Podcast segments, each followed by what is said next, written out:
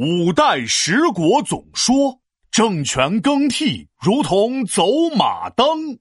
送啊送啊送朋友，好朋友他转学走，抱一抱啊握握手，舍不得我的好朋友。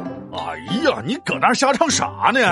人家是找呀找呀找朋友，你咋还送上朋友了呢？唉。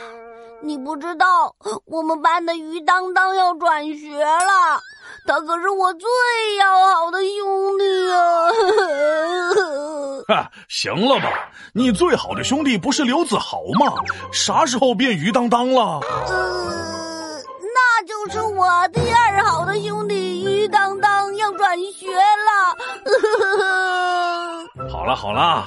俗话说得好，合久必分，分久必合，人生不就是这样吗？皮大龙，我才七岁呀，你跟我谈人生合适吗？不仅人生，历史也是一样。你还记得我之前教你背的朝代顺口溜吗？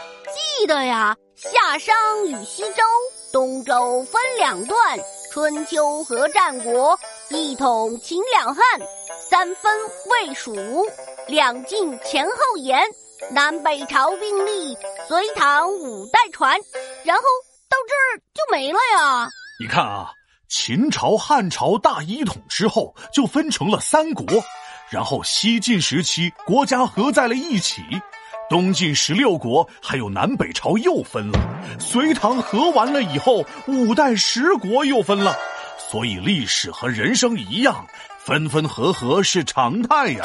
五代十国，这个数字也太多了吧？又是五又是十，听着就好乱。哎，这你还真说对了。这个五代十国，如果用一个关键字总结，那就是乱。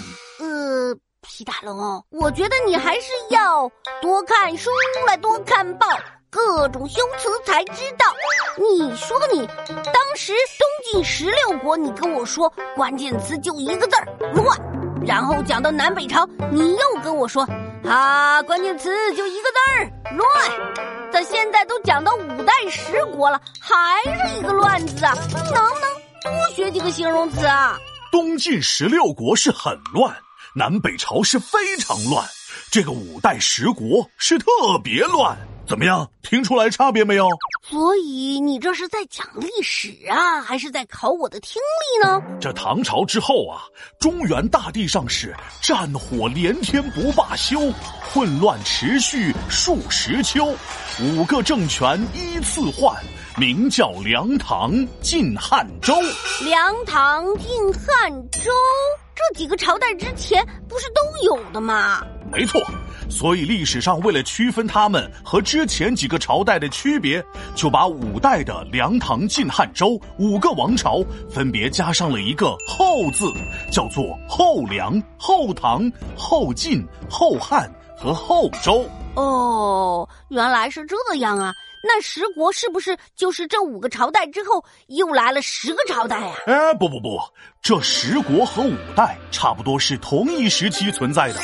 当时中原地区是梁、唐、晋、汉、周五个朝代依次更替，在中原之外的其他地方还有许多小国，其中有十个国家稍微大点儿，称为十国，分别是南吴、南唐、吴越、南楚、前蜀、后蜀、南汉、南平、闽国和北汉。所以五代之外还有十国。哎呦，我脑壳疼，一下子十五个名字。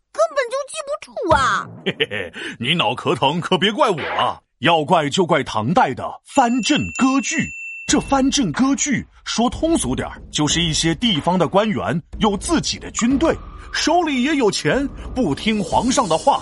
唐朝灭亡以后，割据的各个势力纷纷成立了一个个小国家，所以才有了十国，再加上北方的少数民族。哎呀，不行不行！现在除了脑壳疼，哎呦，胸口也开始疼了。五代之外有十国，十国之外还有少数民族。哎呦，我太难了。虽然混乱，但也还是有共同点的。